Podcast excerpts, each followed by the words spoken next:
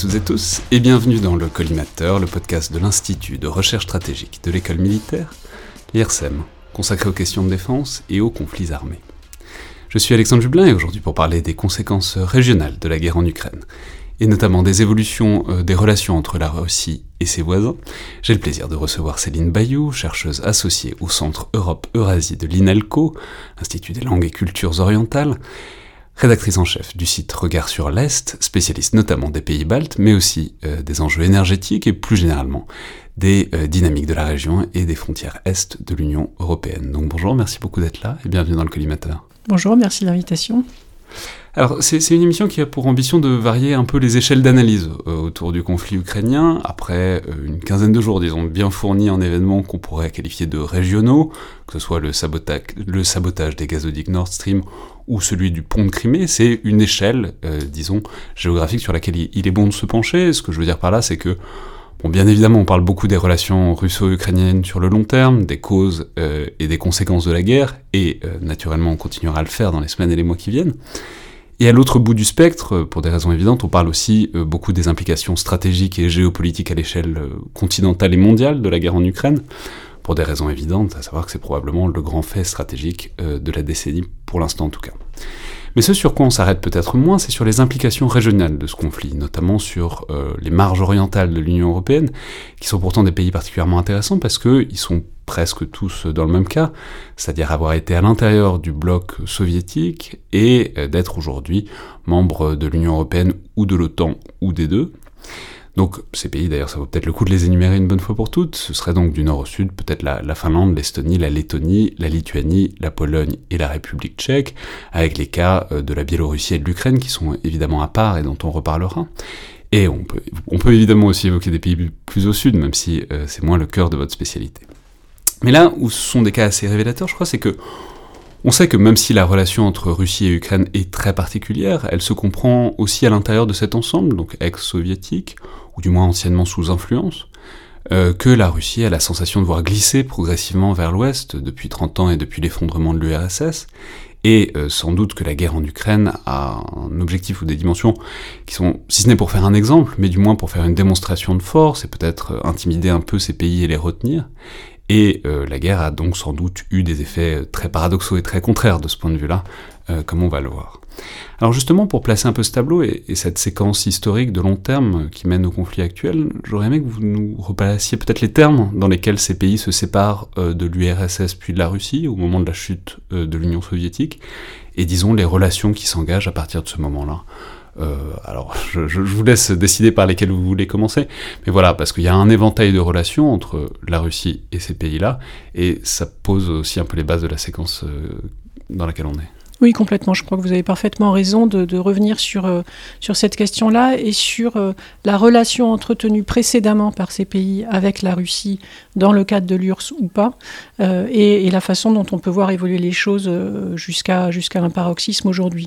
donc peut-être si, si, on les prend par, par catégorie, je pense que la première catégorie, c'est celle des pays qui étaient membres de l'URSS. donc évidemment, on pense à l'Ukraine avant tout, mais on peut penser à la Biélorussie, à la Moldavie, et on peut penser aux Baltes. Et là, je m'arrête quand même deux secondes sur les Baltes parce que c'est quand même un cas tout à fait spécifique de sortie euh, de l'URSS. Euh, donc des pays qui ont été intégrés contre leur volonté euh, après 1944 à l'ensemble soviétique qui en étaient de facto membres à leur corps défendant et pas des Et il y a eu une non-reconnaissance de, des pays de, l'Ouest de, cette, de cette intégration forcée au sein de l'URSS. Il n'en reste pas moins que, d'abord, on leur reconnaît une certaine responsabilité dans la chute euh, de l'URSS, sur l'aspect plus historique, enfin le fait qu'ils ont été moteurs, je ne sais pas s'ils ont été euh, déclencheurs, mais en tout cas, ils ont été moteurs de cet effondrement. Et surtout le fait que depuis, ce sont les seuls qui, après avoir été donc de facto dans l'URSS, euh, sont devenus membres de l'Union européenne et de l'OTAN.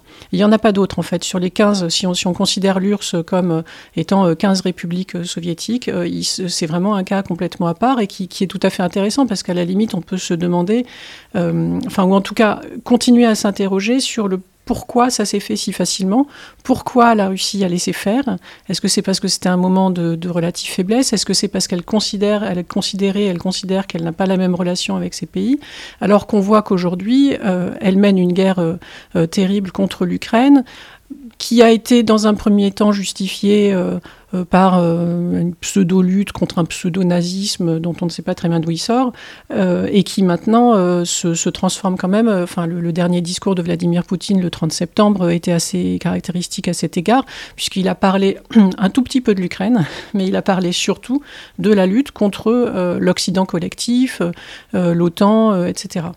Donc, voilà, je, je pense que c'est quand même, rappeler cette posture spécifique des États baltes me paraît assez important.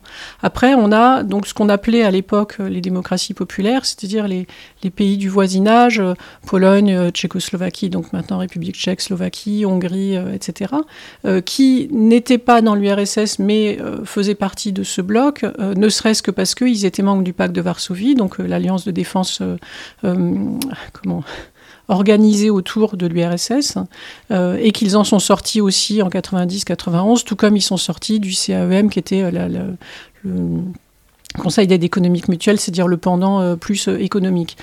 sachant que le pacte de Varsovie comme CAEM ont disparu en 91 de la scène et que ça a donné en fait une espèce de légitimité à la Russie ensuite, et notamment de la Russie de Poutine, puisque avant ça n'a pas été tellement évoqué, mais à partir de l'arrivée au pouvoir de Poutine en 2000, Poutine commence à dire euh, pourquoi finalement euh, perdure euh, l'OTAN avec une insistance croissante, alors que le pacte de Varsovie a disparu.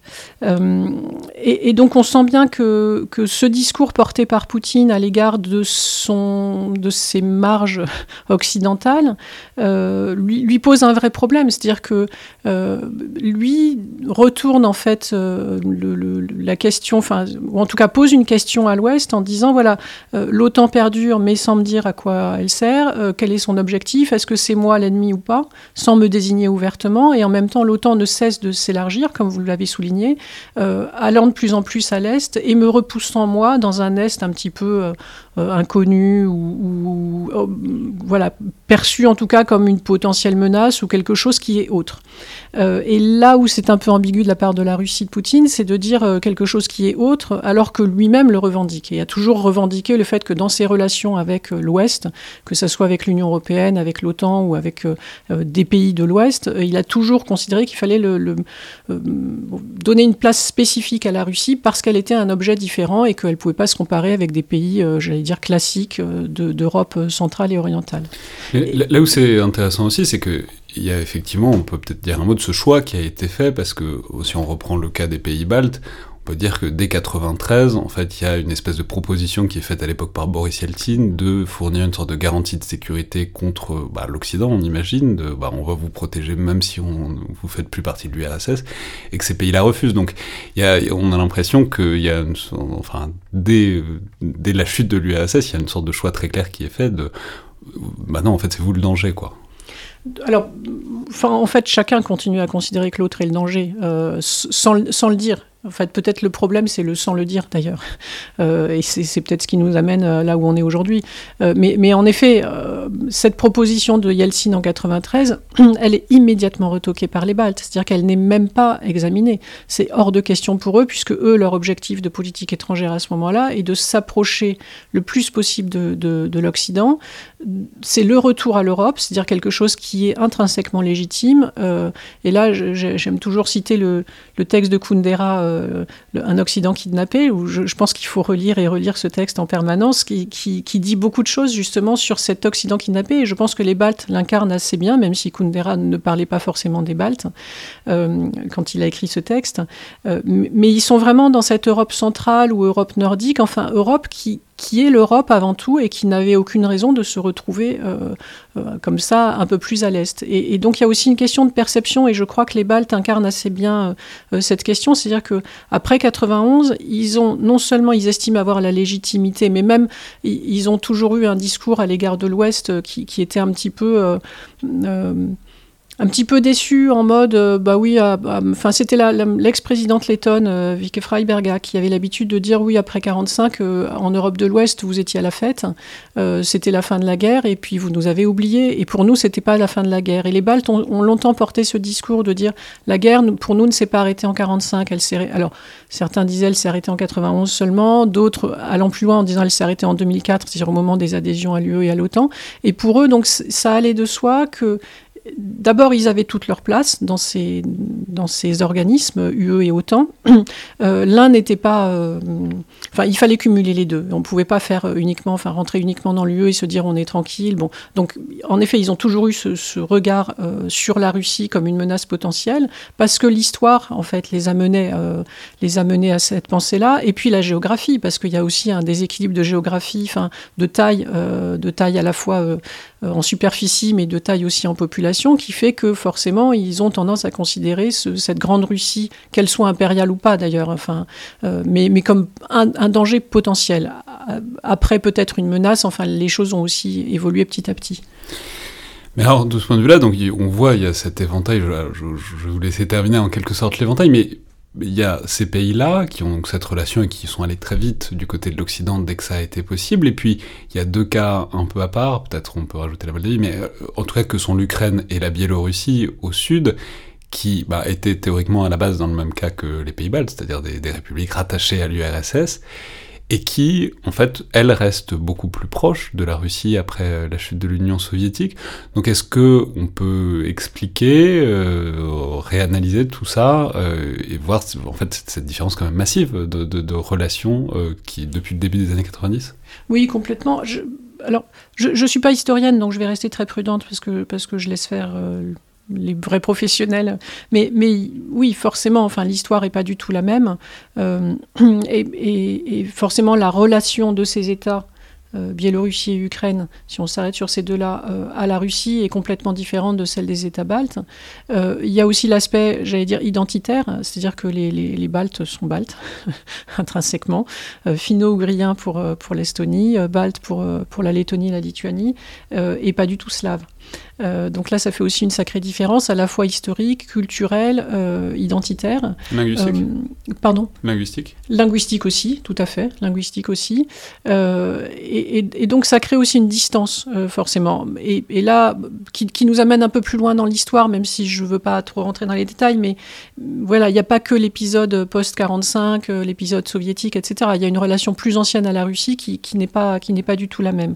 Alors, sur le cas de l'Ukraine, évidemment, on, on comprend bien qu'il y, y, a une question identitaire pour la Russie. Euh, et, ce qu'elle est en train de soulever euh, euh, en ce moment, c'est ça, c'est-à-dire le, la négation de l'identité ukrainienne par Poutine, qu'il qui a tout à fait clairement exprimé d'ailleurs dans des textes. Hein, enfin, J'aime à rappeler la mauvaise dissertation de pas cet été, mais l'été précédent qu'il avait mis en ligne en, russe et en anglais, malheureusement pour lui, sur le site du Kremlin, où on voyait très bien, enfin, c'est vraiment, vraiment un très mauvais devoir de L1 d'étudiant de, d'histoire, quoi, de, un truc dont on va faire la grande histoire euh, de l'Ukraine depuis le Moyen Âge, euh, à grands coups de cuillère à peau, et, pour conclure mm. que l'Ukraine n'existe pas et qu'il faudrait d'ailleurs que ça cesse bientôt. Quoi. Oui, et c'est surtout, alors je ne sais pas si c'est un mauvais devoir d'étudiant de, de, L1, mais c'est surtout très malhonnête, c'est surtout un, devoir très très malhonnête. Euh, mais, mais, je pense que, voilà, enfin, c'est peut-être là que se trouve le nœud. Après, ce que je trouve intéressant dans l'évolution, enfin, si on compare l'Ukraine et la Biélorussie, bon, d'abord, pardon, une, une, toute petite incise aussi sur la Biélorussie, euh, ou Bélarus. Je pense qu'on ne discutera peut-être pas ici de la question de comment l'appeler, enfin, choisissons Biélorussie par commodité, c'est pas un choix idéologique. Euh, euh, l'identité de, ce pays est, aussi assez intéressante finalement. et là, je reviens aussi à l'histoire, à la République des deux nations, etc. où, le, c'est Tiranovskaya il y a quelques jours qui était à Paris et, et, qui il y, a eu cette remarque qui a été faite sur l'identité de la Biélorussie donc Tiranovskaya qui est l'opposante en, exil de, mais d'ailleurs c'est intéressant qui est qui s'est retrouvé en, Lituanie. Oui. et on, peut, on, en dira peut-être un mot, mais le fait, que les pays baltes ont l'habitude de recueillir depuis très longtemps les opposants, notamment en Biélorussie, euh, au régime pro-russe. Quoi. Oui, complètement. complètement. Et, et, et, alors, cette remarque a été faite de dire finalement l'identité de la Biélorussie, qui, oui, est évidente, parce que question lui a été posée de est-ce qu'on. Euh, voilà, comme comme, comme s'il y avait une question. Donc elle disait oui, bien sûr, même si Loukachenko, le président qui est là depuis une vingtaine d'années, a tout fait pour gommer finalement cette identité et la fondre dans un ensemble qui serait euh, slave, russo, biélorusse, enfin on ne sait pas trop. Euh, et elle disait mais finalement si on fait référence à l'histoire, euh, il y a aussi un lien avec la Lituanie, il y a un lien avec la Pologne, donc est-ce que ça serait pas slavo-balte ou balto-slave, enfin quelque chose comme ça? alors ce qui est sûr c'est que Dès, la fin de l'URSS, la Russie, enfin très rapidement, va considérer ces États post-soviétiques euh, comme relevant de ce qu'elle appelle son étranger proche, ce qui dit bien dès le départ qu'elle estime avoir le droit d'avoir une relation particulière avec eux, et que donc elle va très mal vivre euh, cette extension euh, de l'OTAN et de l'UE à ses portes, avec ce qu'elle considère, elle, comme une menace de voir ces pays adhérer. et, c'est là aussi, enfin, je veux dire, c'est l'une des pseudo-justifications de, la guerre lancée par, Poutine contre l'Ukraine, c'est de dire on ne veut pas que l'Ukraine soit dans l'OTAN. et on veut plus que l'OTAN s'élargisse avec, euh, on l'a beaucoup dit, euh, le fait que tout ce qu'il obtient pour le moment, c'est le résultat inverse avec euh, notamment les candidatures d'un certain nombre de pays. et, donc voilà, il y, a cette espèce de, de, relation spécifique. Et en face, si on prend. Bon, l'OTAN a été très prudente quand même, et elle l'a même été d'ailleurs au moment où elle a négocié l'adhésion des États baltes. C'est-à-dire, elle a pris son temps, elle a essayé de rassurer la Russie, parce que c'était un moment où on essayait d'avoir quand même des relations avec la Russie, ou en tout cas un dialogue entre OTAN et Russie. Et, donc, du coup, l'OTAN ne se voulait pas à ce moment-là provocatrice et, et essayait de, euh, de, ménager tout le monde, c'est-à-dire de dire aux États baltes on comprend vos angoisses. Et donc, oui, vous avez légitimité à rentrer dans l'OTAN et on va le faire et, vous allez être couvert par l'article 5, euh, euh, la clause de solidarité, Et en même temps, il y avait un discours ces, au début des années 2000 à l'égard de la Russie en disant bon, vous inquiétez pas, oui, on fait adhérer les Baltes, mais c'est pas contre vous, c'est vraiment juste pour euh, leur donner des garanties de sécurité, mais on reste dans une espèce de flou artistique. Mais, une garantie de sécurité contre, contre qui, euh, voilà, On se demande bien à quoi ça peut servir à un pays dans ce coin-là d'être dans l'OTAN si ce n'est pas. Bon. Alors, il y a de la solidarité dans l'OTAN, donc ça peut être aussi, on regarde le monde entier, et il y a eu un moment d'ailleurs intéressant dans cette relation-là, c'est euh, le 11 septembre, c'est-à-dire qu'au moment du 11 septembre, il y a eu une véritable relation de coopération entre l'OTAN, les États-Unis et la Russie, puisque là, il y avait un ennemi commun qui était le terrorisme. Euh, donc on peut aussi euh, considérer que les Baltes, euh, voilà, je suis un petit peu angélique, mais n'auraient pas comme unique angoisse la Russie, mais voilà, veulent être dans une architecture de sécurité beaucoup plus globale, etc., et qui se trouvent plutôt du côté OTAN parce que c'est peut-être plus efficace, que ça leur semble plus démocratique, qu'ils ont cette histoire subie avec la Russie qu'ils ne veulent pas des garanties de sécurité de la Russie, donc ils choisissent ce côté-là. Euh, mais justement, ces angoisses et ces, méfiances et ces craintes, on peut dire que ne serait-ce que d'un point de vue géographique, il y a un élément dont il faut parler et qui saute aux yeux en fait dès qu'on regarde une carte et pourtant dont on parle quand même très rarement, c'est ben, Kaliningrad, c'est-à-dire cette espèce de territoire, enfin pas cette espèce, ce territoire russe qui est donc au bord de la Baltique, littéralement un coin enfoncé entre euh, la Lituanie et la Pologne, qui est donc un accès à la mer Baltique pour la Russie, coupé du reste de la Russie par la terre, puisqu'il y a la Pologne et la Lituanie qui la séparent euh, pendant 200 km quand même, et voilà, qui est un endroit, alors vous allez nous en dire un mot, mais qui est surmilitarisé, euh, extrêmement solide et qui évidemment menace euh, stratégiquement et militairement tous les voisins euh, de la Baltique et notamment les pays baltes. Alors peut-être, dites-nous, parce que c'est quand même très très curieux, comme voilà, en jetant un œil sur une carte, c'est quand même très curieux. Peut-être dites-nous d'où ça vient et en fait comment ça a été investi et comment ça s'est construit stratégiquement autour de la Baltique, Kaliningrad. Oui, ça, c'est un cas très intéressant parce que, parce que assez original et inédit, euh, et parce qu'il a évolué en fait au cours des 20 dernières années. Et ça, je trouve, c'est tout à fait intéressant sur la façon dont la Russie l'a investi. Donc déjà, c'est un, petit morceau de territoire euh, qui en effet s'est retrouvé dans l'URSS à la fin de la Seconde Guerre mondiale. Euh, voilà, ça faisait partie des, gains de l'Union soviétique. À ce moment-là, ça posait aucun problème puisqu'il y avait une continuité territoriale par la Lituanie, enfin la Biélorussie, etc. Donc il n'y avait pas, avait pas du tout de, de questionnement c'était juste considéré comme étant le point le plus avancé de l'URSS à l'ouest, donc fortement militarisé. Juste, on peut dire qu'il y a un avantage géographique très réel qui est que c'est par rapport aux autres ports russes en Baltique, c'est le seul qui n'est pas vraiment pris par les glaces euh, en hiver, donc ça, permet un accès euh, un, peu, un, peu, meilleur à la Baltique. Alors ça, c'était la tradition. Là, ça devient un petit peu plus chaotique parce qu'avec le réchauffement climatique, les ports libres de glace dans la Baltique, en fait, euh, il y en a quand même. Enfin, ça dépend des hivers, voilà. Donc c'est plus variable. Mais tout à fait, c'était c'était l'un des. Alors ça a été investi en fait pendant la période soviétique à la fois comme, euh, comme base militaire très très importante et un peu comme, euh, euh, port commercial, mais finalement les principaux ports commerciaux, en tout cas tout ce qui permettait le transit et notamment d'hydrocarbures, c'était plutôt les Baltes en fait en, volume. Hein. ça passait plutôt par les ports baltes, le, Lituanie en particulier, Lettonie. Et, et, donc après 91, avec l'éclatement de l'URSS, ce, ce morceau de territoire se trouve en effet coupé du reste de la Russie, donc c'est considéré comme euh, une enclave ou une exclave. En fait, on parle d'exclave hein, euh, du, point de vue russe, euh, avec toute une problématique qui se met en place à ce moment-là, de dire mais quelle relation, enfin comment faire pour, pour euh, bah, le transit de marchandises, pour approvisionner cette enclave, euh, pour que la population puisse bouger aussi, hein, c'est-à-dire que les Kaliningradois puissent aller en Russie continentale, comme on dit, ou, euh, le contraire. Et, que faire en fait aussi de ce territoire qui n'est pas franchement la région la plus riante, on va dire, de Russie et la plus développée. Et, donc c'est là qu'il y, a des périodes différentes. C'est-à-dire je crois, grosso modo, dans les années 90, on a un peu oublié cette enclave et, Moscou avait sans doute euh, tout un tas de, sujets à, gérer de problèmes à gérer qui fait que ça n'a pas été très. Oui, c'était pas un, point d'intérêt. Euh, et puis, comme il y avait beaucoup de militaires à, cet endroit-là et que c'est le moment où, euh, bah, grosso modo, l'armée est un peu en déliquescence, économiquement, à ce moment-là, la région va plutôt mal. Alors, il y a des petites tentatives qui seront faites où, notamment, ils ont créé une zone économique spéciale à Kaliningrad pour essayer de faire venir des investisseurs. Bon, ça n'a pas été un succès retentissant. Et puis quand Poutine arrive au, pouvoir, euh, c'est un moment où on commence à parler du fait que, notamment par exemple les Kaliningradois, euh, quand ils voyagent, à ce moment-là, fin des années 90, début des années 2000, on constate par, euh, par par statistique, en fait, ils vont plus souvent ben, en Pologne, ou enfin plus à l'ouest, et moins souvent en Russie. Et il y a une prise de conscience des autorités à ce moment-là russes euh, de se dire bon, il faut faire, attention parce qu'on voudrait pas. On avait même parlé à ce moment-là de possibles mouvements pour l'indépendance, etc. Bon, ce qui ne s'est pas du tout révélé. Il n'y a jamais eu rien de, de, bien sérieux euh, de ce côté-là. Mais Poutine à ce moment-là se dit on va réinvestir euh, cette enclave, et donc il met de l'argent. Il essaye de faire venir du monde aussi, une politique très active pour qu'il y ait un peu plus de monde. Il y a actuellement à peu près un million d'habitants dans l'enclave, donc c'est vraiment pas grand-chose.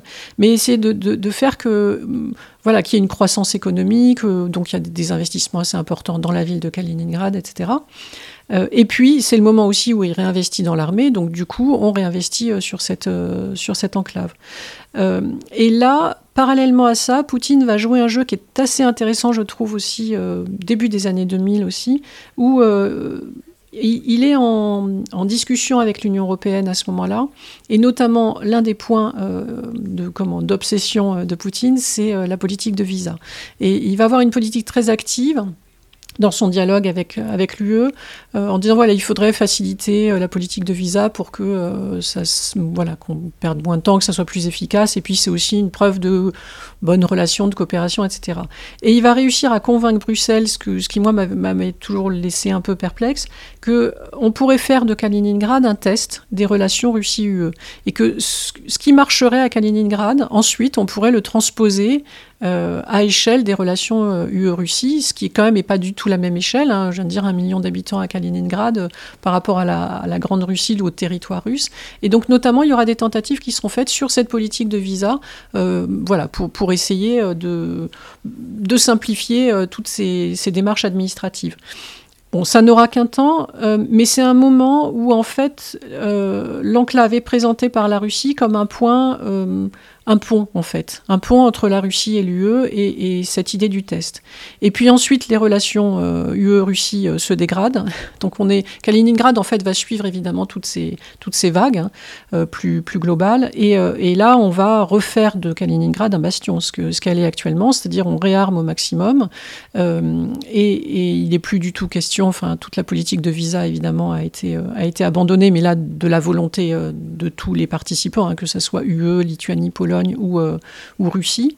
et, et maintenant, Kaliningrad incarne une menace. oui, c'est très intéressant parce que c'est une sorte de point avancé qui permet de constituer une sorte de grande bulle, ben, ce qu'on appelle la 2AD, quoi, de, de, de déni d'accès.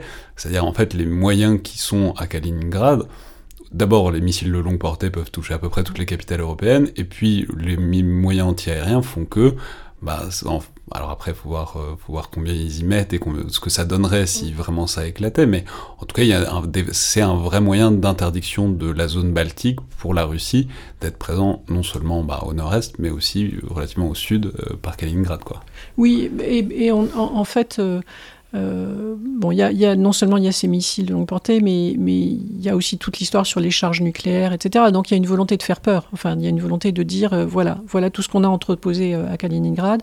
Et, en effet, si l'OTAN, alors on peut le dire ce qu'ils ont ont entreposé. On peut dire ils ont des, des Iskander euh, depuis 2013-2014. Euh, D'ailleurs, il l'avait annoncé dès 2007. Hein. Euh, en fait, dès le moment où l'OTAN a mis un radar de détection avancé en République tchèque et des intercepteurs de missiles en Pologne, les Russes ont répondu en mettant des missiles Iskander, donc c'est quoi C'est 500 km à peu près mm. de portée, mais possibilité de charge nucléaire à Kaliningrad. Et ensuite, c'est en février 2022, donc juste avant euh, l'invasion de l'Ukraine, qu'ils ont développé des Kinjal, euh, qu'ils ont mis des Kinjal là, donc là où c'est 2500 km de portée, charge nucléaire possible, et là effectivement la possibilité de taper toutes les euh, capitales européennes. à part Madrid et Lisbonne, mais, mais sinon le reste, quoi. C'est donc il y a, y a, un vrai, voilà, c'est la tête de pont de la dissuasion euh, terre, euh, de la composante terrestre de la dissuasion euh, russe. quoi. C'en est une, c'en est une. et, ce qui est intéressant, c'est Enfin, je, pense que dans toute cette démarche, il y a eu une volonté de dire aussi à l'OTAN, euh, les États baltes, en réalité, ne, ne seraient pas couverts potentiellement par l'article 5 parce qu'il y aurait une incapacité euh, à activer cet, cet article 5, euh, parce qu'en fait, par les composantes à la fois euh, marines, aériennes, mais aussi terrestres, et là, on va peut-être parler de la trouée de Souvalki, qui, quand même aussi, qui a été longtemps le, le problème, enfin, le talon d'Achille pour les États baltes, il pourrait y avoir en fait création, en effet, d'une bulle de déni d'accès de la part de, de, la part de la Russie. Alors, il y a la flotte. donc, oui, donc, oui, donc la flotte de la Baltique, hein, qui, qui, évidemment pourrait bloquer l'accès aux États baltes si nécessaire par, euh, par voie maritime. Euh, tout, tout, le système aérien euh, qui est installé, qui pourrait donc aussi entraver l'approche. Et par voie terrestre, en fait, il y a donc ce, cette bande de terre d'une centaine à peine de kilomètres qui est la longueur de la frontière en fait entre euh, la, Pologne et la Lituanie. Et quand vous prenez les deux extrémités, bah, côté nord c'est Kaliningrad et côté, côté sud c'est la Biélorussie. Donc plus la Biélorussie est intégrée euh, notamment militairement à la Russie, et plus pèse cette menace de dire voilà, en cas de, enfin, si, volonté il y avait à Moscou, euh, il pourrait par, euh, par voie terrestre bloquer donc cette frontière, donc c'est ce qu'on appelle cette trouée de Souvalki, et empêcher l'OTAN de venir par voie terrestre donc défendre les États baltes. Là où les choses sont en train d'évoluer aujourd'hui, et c'est aussi intéressant parce qu'on va voir comment comment les choses vont se faire, mais avec la candidature de la Suède et de la Finlande, enfin les candidatures de la Suède et de la Finlande à l'OTAN. La reconfiguration de l'espace baltique est en train de se faire et potentiellement euh, ça lève une hypothèque pour les États baltes en cas de problème avec la Russie. Euh, voilà, ils, ont aussi une, ah une possibilité d'approche par le nord. Même Complètement. Si on va pas se cacher que le chemin est un peu plus long s'il faut passer par la Suède et la Finlande. Voilà, le chemin est plus long, mais en même temps le fait que cette mer Baltique devienne un peu plus une mer otanienne, enfin qu'il y ait une présence plus forte, est quand même un peu rassurant pour, le, pour les États baltes. Ça ne veut pas dire que pour eux, enfin c'est une bonne nouvelle, hein, je, très clairement, euh, pour eux, cette candidature, mais ça, ne lève pas tous les doutes, euh, parce qu'en effet, le, chemin n'est pas, n'est, pas, n'est pas le plus simple, ou en tout cas le plus court. Euh, et, je crois que ce qui les inquiète aussi, c'est qu'il ne faudrait pas qu'on en pense que pour autant, disent-ils, nous, on lève le dispositif qui est installé sur ces territoires depuis 2017, le dispositif otanien.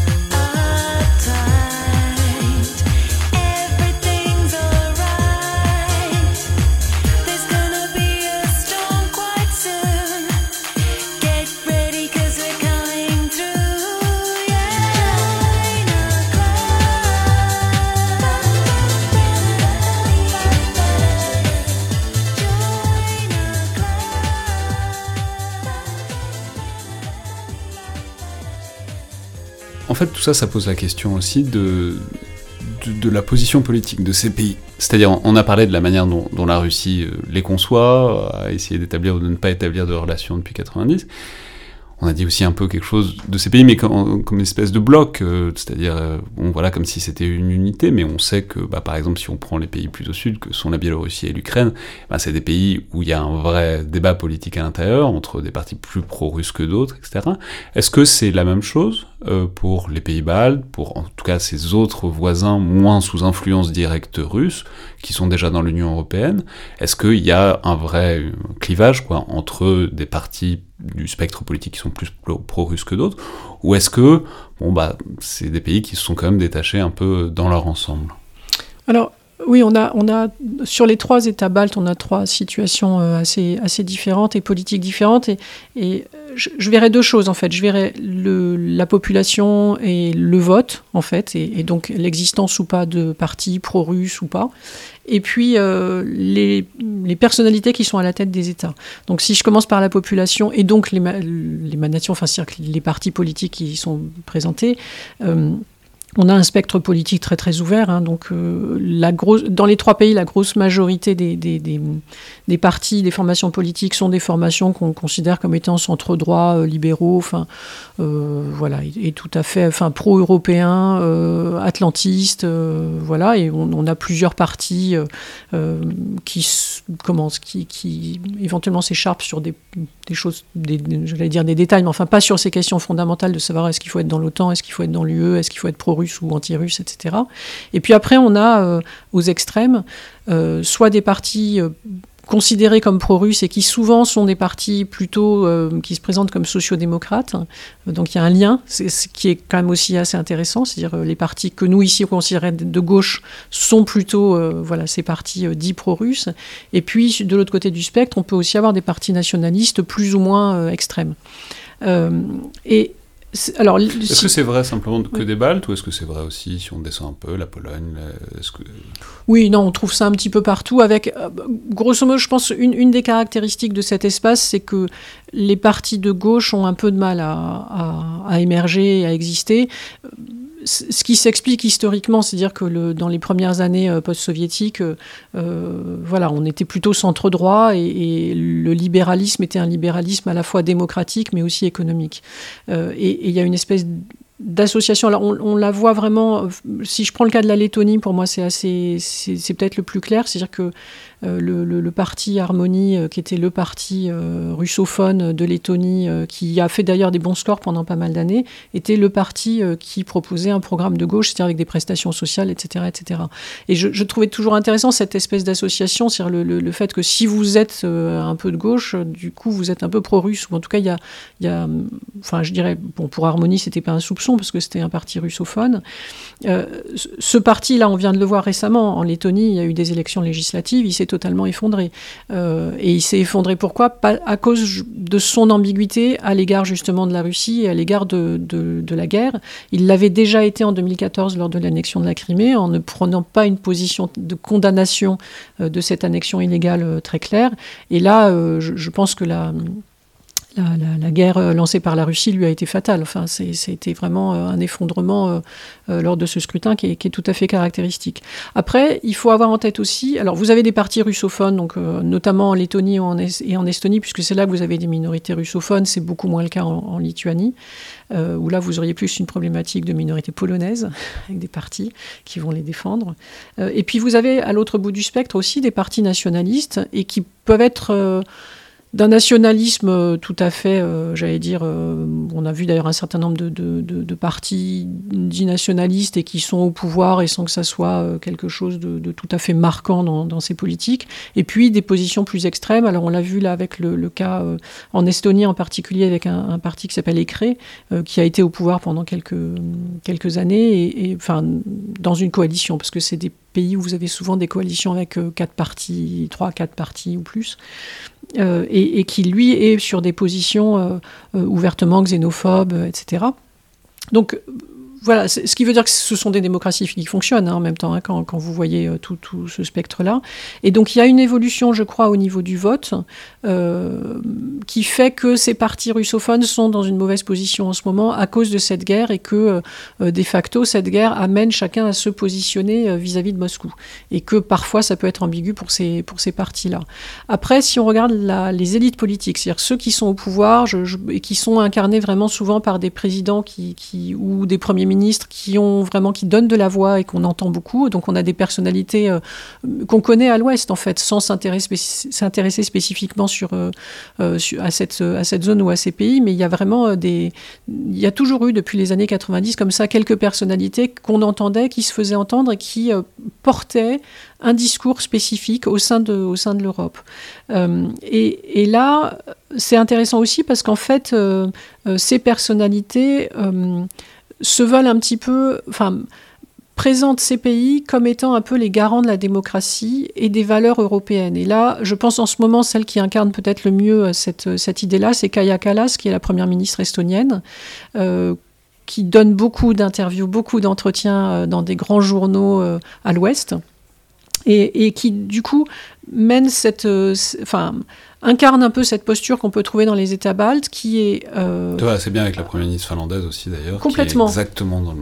Mais bon, ce qui est très bizarre, on est enfin, je veux dire, elles sont, sont, deux femmes qui sont par ailleurs très belles et on voit qu'il y a une sorte d'appétence médiatique euh, tout à fait, euh, voilà, étonnante, qui a trait à la guerre en Ukraine, qui a trait au fait que ce sont deux femmes, euh, voilà, qui, qui mm-hmm. et, enfin, voilà, disons, c'est un intérêt qui n'est pas que géopolitique, mais ça joue aussi de leur présence médiatique sans, sans, précédent, quoi, dans ah, les écosystèmes occidentaux. Quoi. Oui, oui, complètement. C'est-à-dire qu'elle elle, euh, elle, joue aussi sur, le, sur leur jeunesse. Euh, enfin, euh, donc c'est une autre euh, image de la politique, en fait, euh, qu'elles sont en train de projeter.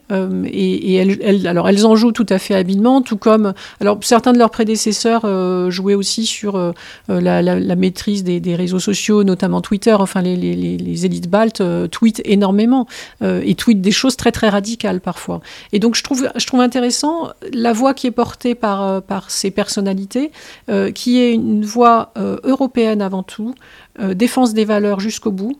Et il y, a une sorte de quoi qu'il en coûte qui, est extrêmement intéressant. Alors si on regarde le cas de l'Estonie, l'Estonie est engagée dans le soutien à l'Ukraine euh, à hauteur de son PIB, beaucoup plus que, que tous les autres pays réunis. Bon. Donc on, est sur cette, cette posture-là et avec un discours qui l'accompagne en disant mais c'est la moindre des choses. C'est-à-dire que le discours qui l'accompagne n'est pas de dire on est aussi sous la menace. Alors on sait qu'ils l'ont en tête on sait qu'ils le disent aussi, mais c'est pas pour ça qu'ils interviennent en défense de l'Ukraine. C'est au nom des valeurs et des principes. Et c'est pour ça que je faisais allusion tout à l'heure à Kundera et à cette idée de qui, qui est le garant de l'Europe et, et c'est quoi l'européanité, c'est quoi être européen. C'est avant tout des valeurs et c'est une idée. Et nous sommes, nous, l'Europe centrale, porteurs de ces valeurs parce que vous, à l'Ouest, il y a deux, trois petites choses que vous avez oubliées parce que vous êtes dans votre confort, etc. C'était ça que disait Kundera euh, au début des années 80. Et, et finalement, je trouve que les États baltes ont, ont repris indirectement, évidemment, ce discours, mais voilà, on peut prendre aussi l'exemple de la Lituanie. La Lituanie, euh, pays politiquement extrêmement engagé contre la Russie depuis longtemps. C'est-à-dire que euh, je pense à la présidente précédente Grybauskaite qui a été l'une des premières à dire mais la Russie est un État terroriste euh, bien avant euh, bien avant la guerre et, qui euh, est un comment est terriblement engagé dans le soutien évidemment à l'Ukraine, mais dans le soutien à l'opposition biélorusse, dans l'opposition à la Chine aussi. C'est-à-dire qu'on a l'impression que dès qu'il y a quelque chose qui n'est pas démocratique, on a la Lituanie qui arrive en disant voilà, ça va me coûter très cher, j'ai des sanctions et, elle le paye cher d'ailleurs la Lituanie parce qu'en termes de sanctions venant de la Russie, venant de la Biélorussie ou venant de la Chine, euh, économiquement, ça n'est pas anodin pour euh, pour son économie.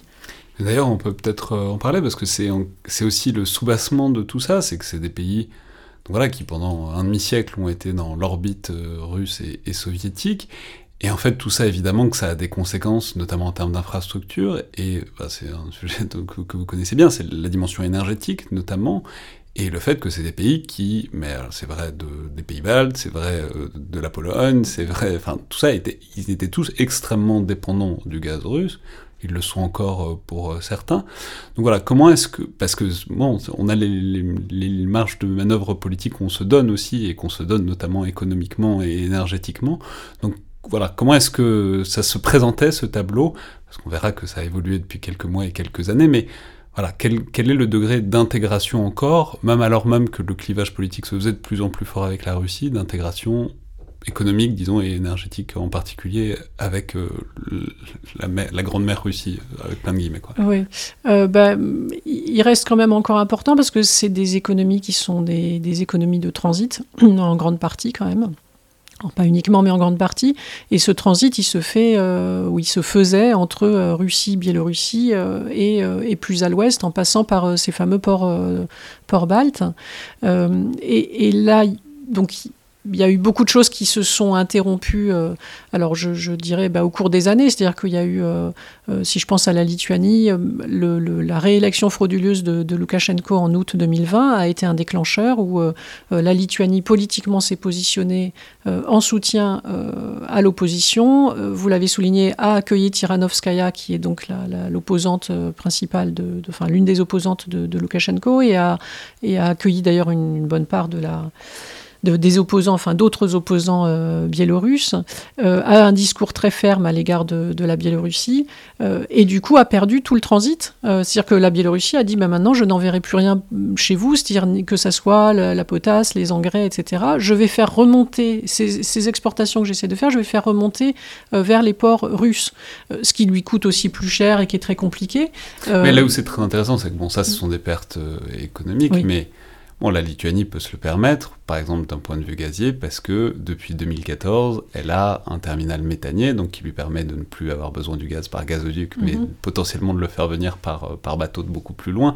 Et ce que je veux dire par là, c'est que ben, 2020, c'est en quelque sorte le dernier coup, mais en fait, ça s'insère dans une réflexion stratégique et gazière à l'échelle de la décennie, quoi, de se permettre de faire ça. Oui, oui, et même plus que la décennie, c'est-à-dire qu'il y, a, et, ça c'est une politique commune des, des, Baltes et de la Pologne d'ailleurs euh, vis-à-vis de la Russie, c'est-à-dire qu'eux, ils ont pris conscience très très tôt du fait que le, la dépendance vis-à-vis du gaz russe était beaucoup trop forte.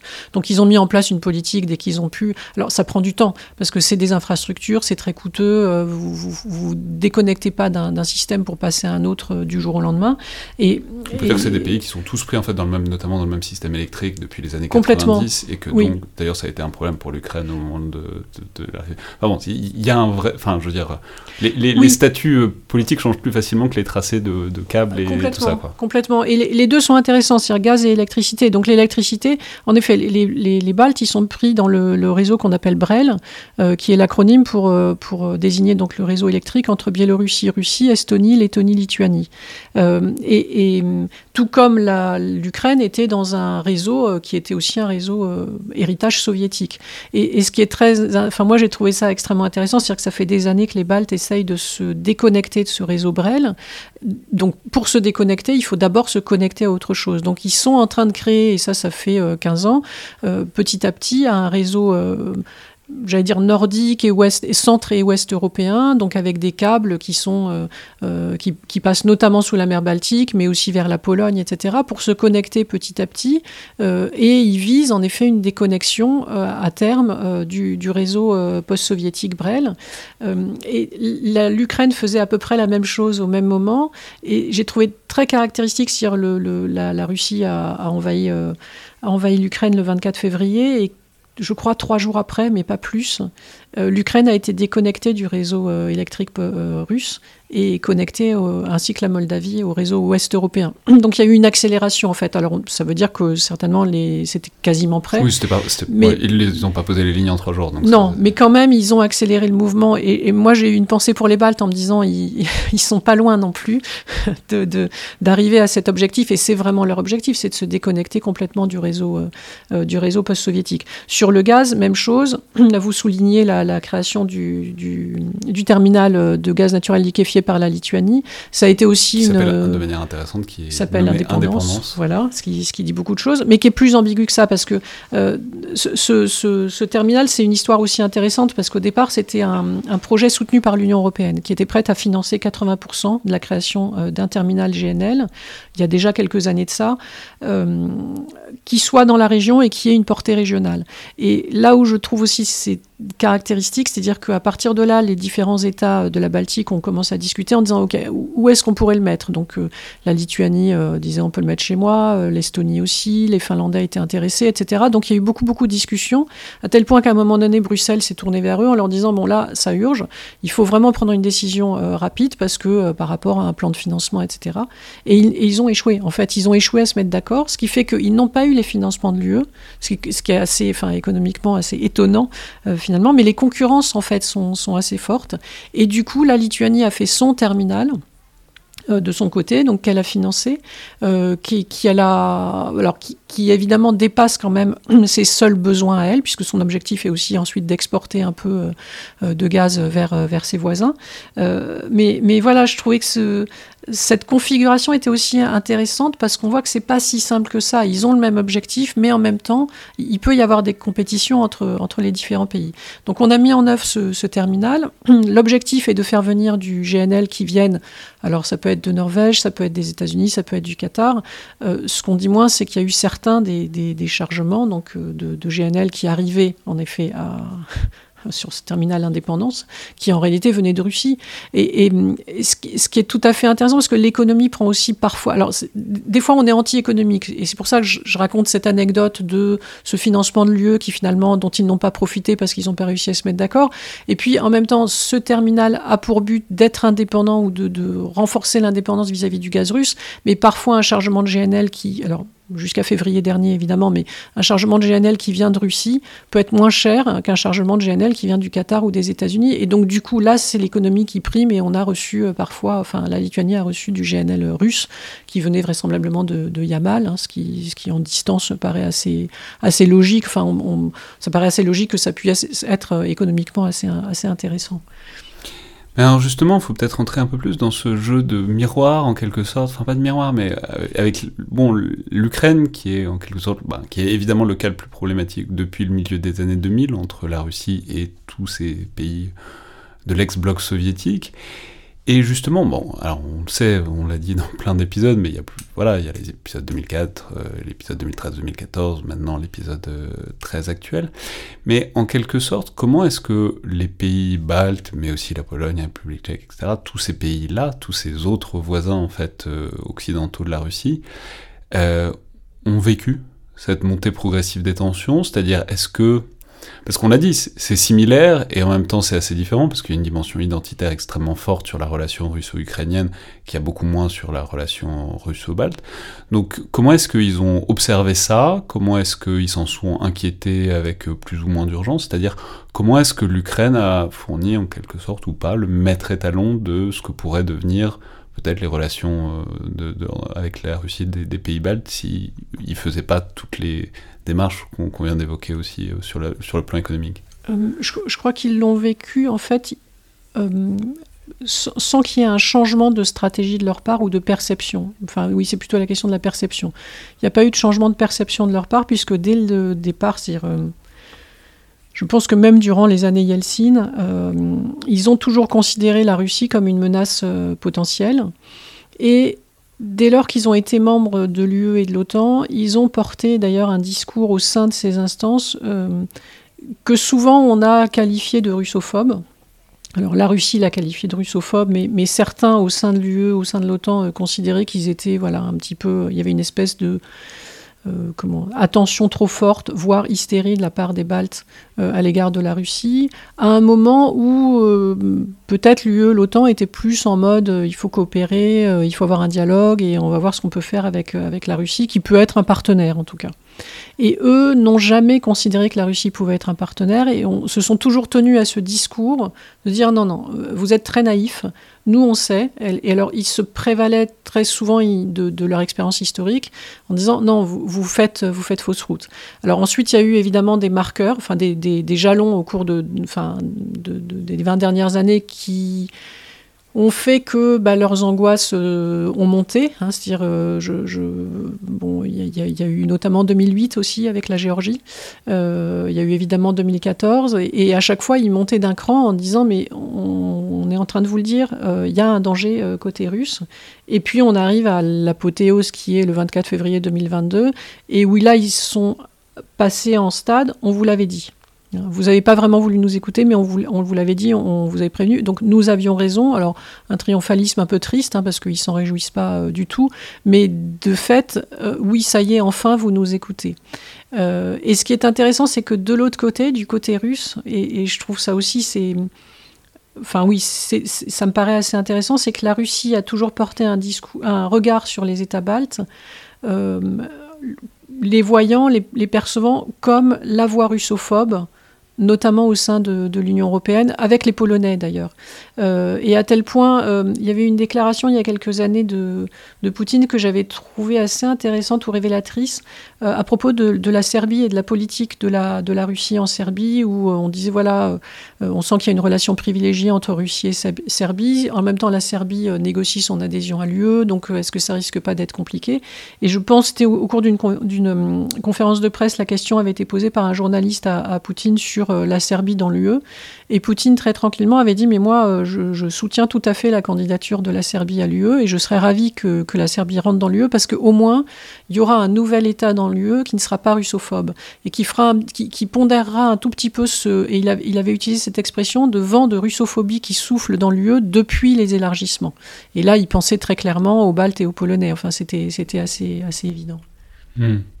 Et alors, comment ils l'ont vécu aussi d'un point de vue même plus militaire et stratégique, puisque on sait que, bah, en fait, il y a eu une préparation en quelque sorte à l'invasion russe de l'Ukraine, notamment avec une intégration de plus en plus poussée entre la Russie et la Biélorussie, notamment depuis l'élection, la réélection frauduleuse euh, du président biélorusse, donc en 2020 voilà, on voit que structurellement ça devait être menaçant déjà pour eux, mais eux, comment est-ce qu'ils ont réagi? Est-ce qu'ils ont les capacités même, en fait, de, monter en puissance euh, en termes de dissuasion, quoi? Ou est-ce qu'ils sont complètement dépendants et à la traîne euh, de l'OTAN et donc des, États-Unis dans une certaine mesure? Voilà, comment est-ce que comment est-ce que eux ils ont observé cette tendance de fond et comment est-ce qu'ils ont pu y réagir ou pas? Alors déjà, ils ont, euh, bon, ce sont des petits États euh, géographiques. Enfin voilà, oui, enfin oui, pardon, je parlais des, je parlais des Baltes. Je pensais aux Baltes, pardon. Mais oui, la Pologne est un grand, un grand pays. Et quand, quand je dis petit grand, c'est toujours compliqué ces histoires-là, mais je parle juste de territoire. Euh, ça ne veut pas dire que ce ne sont pas des grands pays tous, mais ah, Bon, avec des moyens qui forcément sont, sont limités ou plus, plus limités que, que d'autres. Euh, Déjà, première chose, euh, la question de combien il consacre euh, finalement à, la défense. Et ça, c'est, ça a été un débat. Alors, c'était notamment un débat au moment où euh, Trump est arrivé au pouvoir aux, États-Unis et où il avait eu un discours assez ferme sur justement sur euh, l'implication dans l'OTAN et le fait que chaque État devait mettre 2%, euh, consacrer 2% de son, PIB à la défense. L'Estonie, à ce moment-là, avait dit mais moi j'y suis, et j'y suis depuis longtemps. Et c'était même retourné d'ailleurs vers ses deux voisins, Lettonie et Lituanie, en disant bon il faudrait augmenter votre, votre part du PIB pour, pour être un petit peu plus, enfin être dans les normes. en Pologne, je pense qu'ils étaient déjà aux 2%. et et en fait, il y a toujours eu cette idée de on fait tout ce qu'on peut à hauteur de nos moyens et de ce qu'on est. mais du coup, ça nous donne le droit, enfin c'est une espèce de gage aussi, de dire, euh, bon, en cas de problème, du coup, euh, on est vraiment complètement dans l'OTAN et, et, on serait donc euh, défendu, défendable, voilà.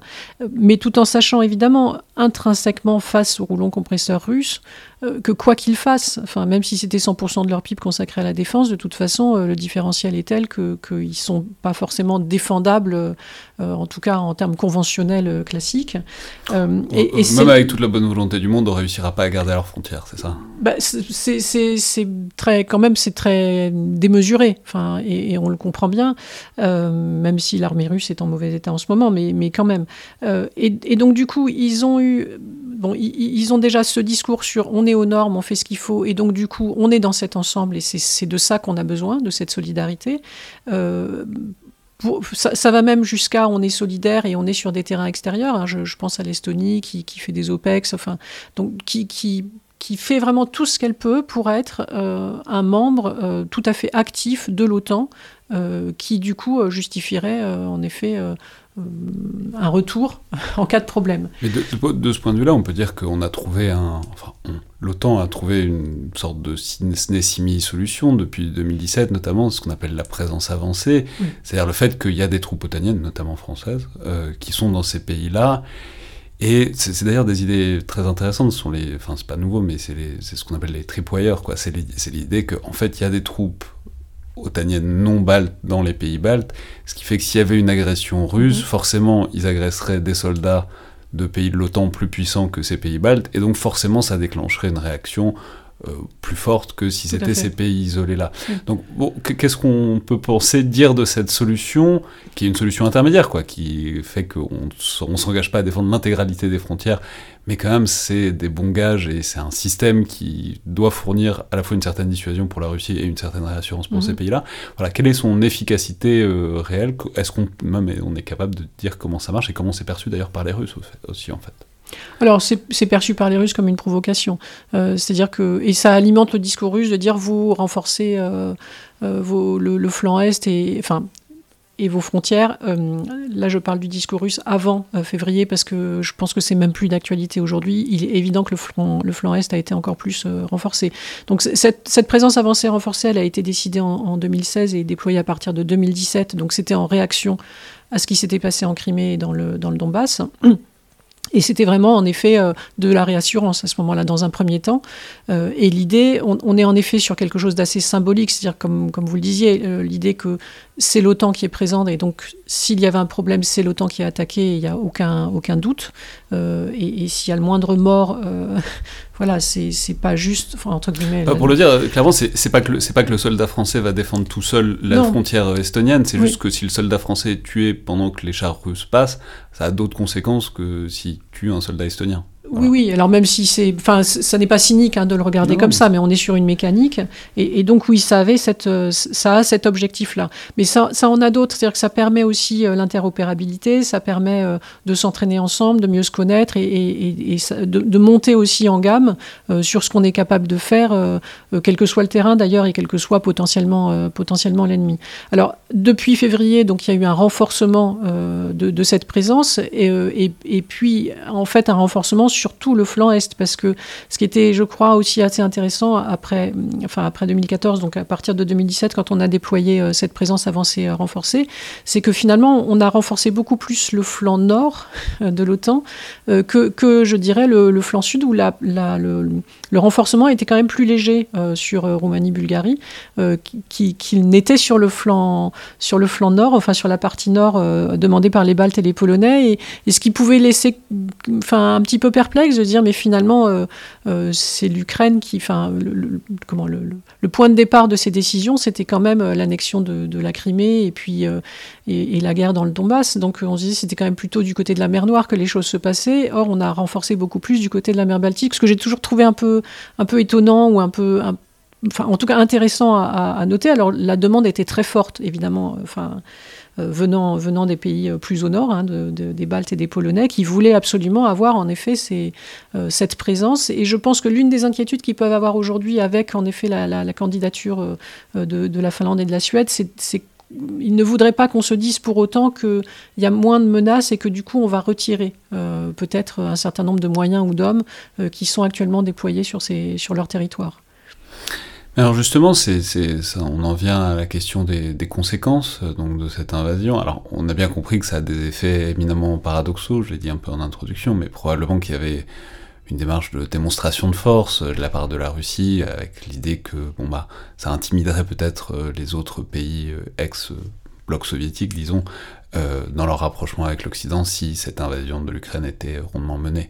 On sait que ça n'a pas été exactement comme ça que l'histoire a tourné. Euh, mais donc, est-ce qu'on peut déjà tirer des conséquences de, j'allais dire, des ponts qui sont coupés entre la Russie et, euh, ces pays-là, sans mauvais jeu de mots, puisque évidemment la question des ponts a une acuité particulière depuis, depuis ce week-end. Mais, euh, mais voilà, parce qu'on a, on a dit, on, a commencé à le dire aussi, que la Baltique commence de plus en plus à ressembler à un lac otanien, avec la, la Suède et, la Finlande qui veulent entrer dans l'OTAN. Il y aurait donc plus que la Russie qui, n'en serait pas. Euh, donc voilà, comment est-ce qu'on peut déjà tirer ou pas des conclusions de ben, cette invasion et les conséquences politiques de cette invasion? À quel point est-ce que disons, les vaisseaux sont brûlés euh, entre la Russie et ces pays-là? Oui, je crois que c'est ça. C'est-à-dire que là, actuellement, les vaisseaux sont brûlés et qu'on est à un point de rupture. Euh, alors, ce qui, je ne me risquerai pas à dire ce qui en sortira, parce que tout dépend évidemment comment les choses évoluent. Euh, à la fois sur le terrain, mais aussi en interne en Russie, etc. Donc c'est quand même, il est trop tôt, je pense. Mais là, au jour d'aujourd'hui, je crois que le, le ce qu'on constate, c'est en effet un effet. Euh, alors, je ne sais pas si c'est l'effet inverse à l'effet qui était recherché par, euh, par Poutine. Est-ce qu'il est, avait cette naïveté euh, ou pas mais, mais on est à un point qui semble un point de non-retour, mais ce qui, ce qui, est un peu idiot à dire comme ça, parce que rien. Enfin, tout peut évoluer. Mais en effet, pour le moment, on a un renforcement du flanc Est. Euh, qui est complètement inédit de la part de l'OTAN, et, on a euh, des pays qui veulent rentrer dans l'OTAN alors qu'il euh, y a un an, il n'en était pas du tout question pour eux parce qu'ils ne le jugeaient pas ni bienvenu ni nécessaire, et, que, et que du coup on a une radicalisation finalement de, chacun, et c'est cette idée en effet qu'on est sur ce point de rupture là actuellement qui fait que bah, n'y a même plus de dialogue possible. et, et que l'objectif, si l'objectif de, Poutine était de dire il faut que l'OTAN euh, euh, ne, ne, poursuive pas son avancée ou son, euh, ne, ne, m'agresse pas, ou enfin n'est pas, qu'il n'y ait pas cette menace d'une agression de la part de l'OTAN, bah là pour le moment on est exactement dans, en effet le résultat inverse. Mais là aujourd'hui, je ne sais pas ce qu'il en sera demain, c'est-à-dire que les, choses peuvent vraiment changer, évoluer, mais je pense qu'on peut aussi s'interroger sur la vocation de l'Ukraine ou pas à rentrer dans l'OTAN, sur laquelle on reste parce que c'est trop tôt, c'est pas le moment, mais avec une certaine ambiguïté. C'est-à-dire ce, au moment où l'Ukraine a été agressée le 24 février, euh, c'était pas le sujet euh, numéro un. Euh, une adhésion de, l'Ukraine à l'OTAN, il n'y avait pas une urgence, il n'y avait pas, pas un, sujet brûlant à ce moment-là. Ça l'est devenu après avec bon les les méandres qu'on constate euh, entre un Zelensky euh, qui demande une procédure accélérée et puis euh, l'OTAN qui est très mal à l'aise parce que dans l'état actuel des choses, faire adhérer l'Ukraine à l'OTAN serait faire entrer l'OTAN dans la guerre. Donc, qu'est-ce qu'il en adviendra après J'en ai pas la moindre idée, évidemment. mais, je trouve intéressant, en effet, enfin, en tout cas, de s'interroger sur comment les autorités russes, Poutine et son entourage, perçoivent ça. Euh, et sur cette, idée que, euh, oui, que les ponts sont coupés là maintenant, euh, quid de, enfin, de la façon dont eux envisagent les choses pour les mois ou les années qui, qui, vont suivre. Alors justement, sans, enfin, pour rester sur cette histoire de pont et en fait de gazoduc, parce qu'il y a des symboles, évidemment, mais c'est un peu ce que je disais en introduction aussi, au-delà des symboles, c'est aussi des infrastructures qui en fait sont régionales, euh, qui coûtait énormément d'argent. Le gazoduc Nord Stream, c'est plusieurs milliards. Le pont de Kerch, alors le pont de Kerch, c'était pas au cœur de ce dont, on a parlé aujourd'hui, mais en fait, c'est un peu la même dynamique, quoi. Ce sont des choses qui ont pris des années à construire, qui coûtent excessivement cher, qui étaient pensées comme des lignes de vie euh, économiques pour certains territoires, et qui, à la faveur de la guerre, non seulement sont endommagés, slash détruits, mais même dont on a beaucoup de mal à imaginer comment ils vont pouvoir être reconstruits. C'est vrai de Nord Stream, parce qu'il faudrait voilà une coopération euh, en Baltique qui serait assez inédite, euh, surtout dans le contexte actuel. Pareil pour le pont de Kerch, on voit assez mal comment ça va pouvoir être construit très facilement. Donc voilà, est-ce que au-delà de ces infrastructures et des pertes économiques et puis du symbole politique, visuel, médiatique, tout ce qu'on veut, est-ce qu'il y a aussi, disons, un, ça, ça, ça, montre une dimension peut-être plus, plus, où il y a plus d'inertie, quoi, une dimension plus infrastructurelle disons, du clivage qui est en train d'arriver de, très littéralement, très visuellement et très physiquement entre la Russie et euh, ces marges, disons, orientales de l'Europe. Oui, je pense que ça symbolise en fait ces, ces, ouvrages coûteux euh, et importants et qui sont en plus à chaque fois des prouesses techniques. Euh, leur destruction ou leur, le, fait qu'ils soient très endommagés euh, pour moi, symbolise complètement là où on en est, c'est-à-dire euh, ce sentiment qu'on peut avoir d'un point de non-retour euh, ou d'une radicalisation et, du fait qu'on n'attend plus rien de la suite, ou en tout cas que on peut envisager tout peut se reconstruire. Enfin, c'est une question de financement, mais, qu'on est là à un moment de, rupture qui, me semble réel.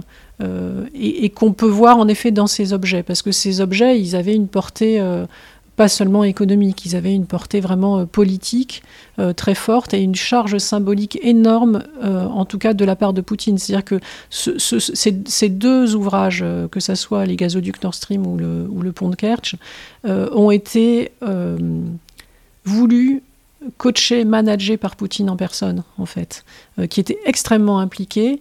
Euh, et c'était aussi un peu euh, l'image de la Russie, c'est-à-dire à un moment où, avec des objectifs différents, hein, Nord Stream, c'était à un moment où on dit voilà, on a quand même lancé un partenariat énergétique entre Russie et UE en 2000. Et, pour moi, ce, Nord Stream, c'est un peu l'incarnation maximum en fait, euh, parce que ça faisait un volume extrêmement important de, gaz, euh, parce que c'était aussi euh, en, creux une façon de dire on veut plus de l'Ukraine, et l'UE a sans doute joué aussi un rôle quand même dans cette éviction de l'Ukraine du champ énergétique ou du champ gazier.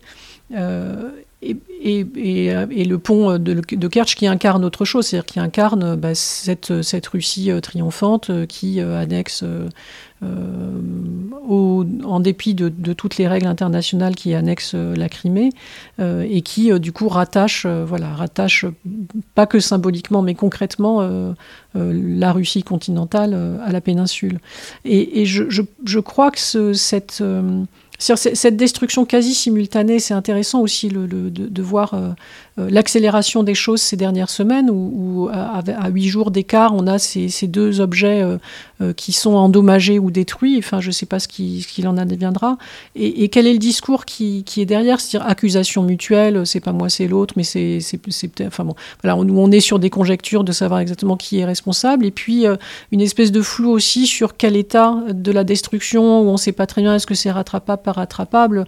Quand, on voit que, Voilà, je pense qu'il y avait aussi une charge symbolique très forte de la part de la Russie hier de dire euh, on, remet en place le trafic, enfin, au, mépris de toutes les règles de sécurité. Oui, c'est ça, on n'a pas envie d'être les premiers qui passent par, euh, par le pont endommagé quand même. Non, non, vraiment, euh, clairement. Merci beaucoup Céline Bayot. Merci à vous. Alors je peux je rappeler, signaler que vous avez une ample bibliographie, notamment sur les pays baltes, mais aussi sur les dimensions énergétiques, notamment de, la zone baltique.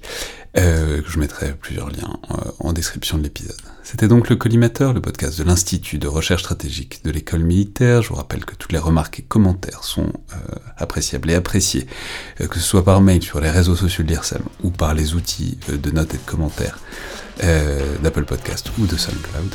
Tout ça aide évidemment grandement à la visibilité du podcast, en plus de nous fournir des retours extrêmement appréciables. Merci à toutes et tous, et à la prochaine.